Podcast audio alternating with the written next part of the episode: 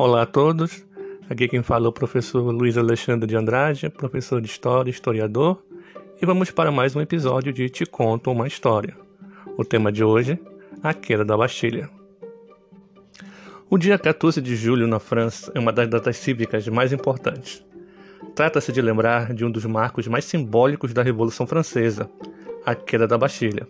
Símbolo do poder do antigo regime, a Bastilha era uma prisão à época da Revolução e sua derrubada assinalou a vitória do povo sobre a monarquia. A fortaleza da Bastilha foi construída como bastião de Saint-Antoine por Carlos V durante a Guerra dos Cem Anos.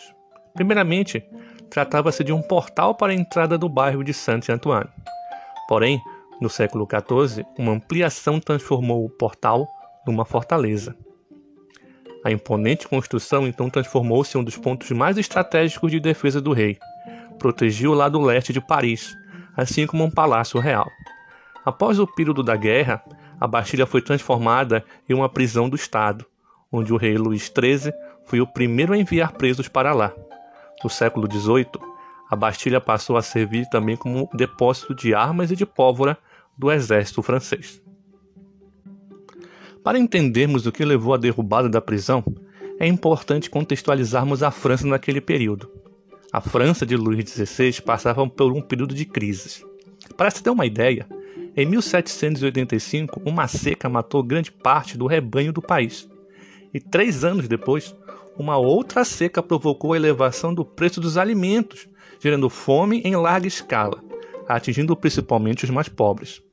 Somado a esses fatores, o Estado francês estava praticamente falido. A crise financeira levou Luís XVI a convocar os Estados Gerais, e, decidiu, e decidir sobre o futuro do país. A reunião teve início no dia 5 de maio de 1789. Porém, a Assembleia, que reuniu os representantes dos três estamentos sociais, pouco avançou para encontrar uma solução para os problemas.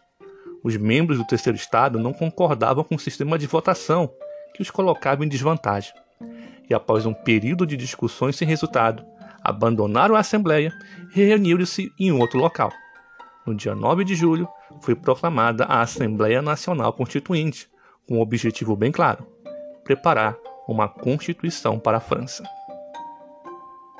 O rei fingiu apoiar a decisão da Assembleia, mas em segredo atuou para que não fossem tirados os seus poderes, e assim convocou regimentos suíços e alemães para as fronteiras de Paris. No dia 12 de julho, Rumores de que o rei havia convocado o exército para reprimir a Assembleia Constituinte tomaram Paris. O jornalista Camille de Moulin discursava para a multidão que passava e se reunia no jardim do Palácio Royal. Lá, ele conclamava as pessoas a lutar pela liberdade, e o povo respondia o chamado às armas. Ao longo do dia 12 e 13 de julho, o povo saiu às ruas em busca de armamentos depósitos de armas foram saqueados. Na manhã do dia 14, vários parisienses foram em direção ao Palácio dos Inválidos, onde tomaram canhões e fuzis. No meio daquele turbilhão, alguém lembrou que era na Bastilha que a pólvora ficava armazenada. Às 10 da manhã, milhares de parisienses portando fuzis, machados e foices seguiram para a Bastilha. Delaunay, diretor da prisão, aceitou receber um pequeno grupo de pessoas. Ambas as partes decidiram não abrir fogo. Porém, no início da tarde, dois revoltosos conseguiram avançar além dos limites permitidos e fizeram a população entrar na Bastilha. Um tiro foi ouvido. O povo entendeu que Leonei havia dado ordens para que seus homens atirassem. Os guardas avançaram e a população reagiu. A Bastilha transformou-se num palco de guerra. Os soldados logo passaram a apoiar o povo e, junto com os parisienses, apontaram canhões para a Bastilha. Delaunay se rendeu e a população saqueou o prédio. O diretor foi conduzido ao Hotel de Ville, onde foi decapitado.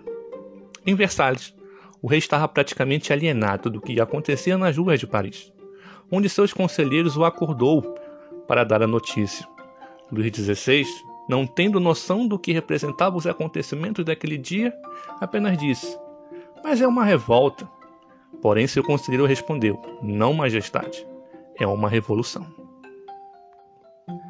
Mesmo naquele momento em que a Bastilha não tinha tanta importância que teve no passado, ela, ela era um símbolo do poder do antigo regime, e a sua derrubada pelo povo parisiense tornou-se emblemático no processo revolucionário.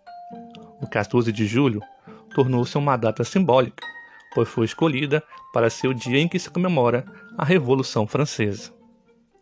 Bem, espero que vocês tenham gostado do episódio de hoje, com informações sobre a Revolução Francesa e a queda da Bastilha. Até o próximo episódio. Tchau.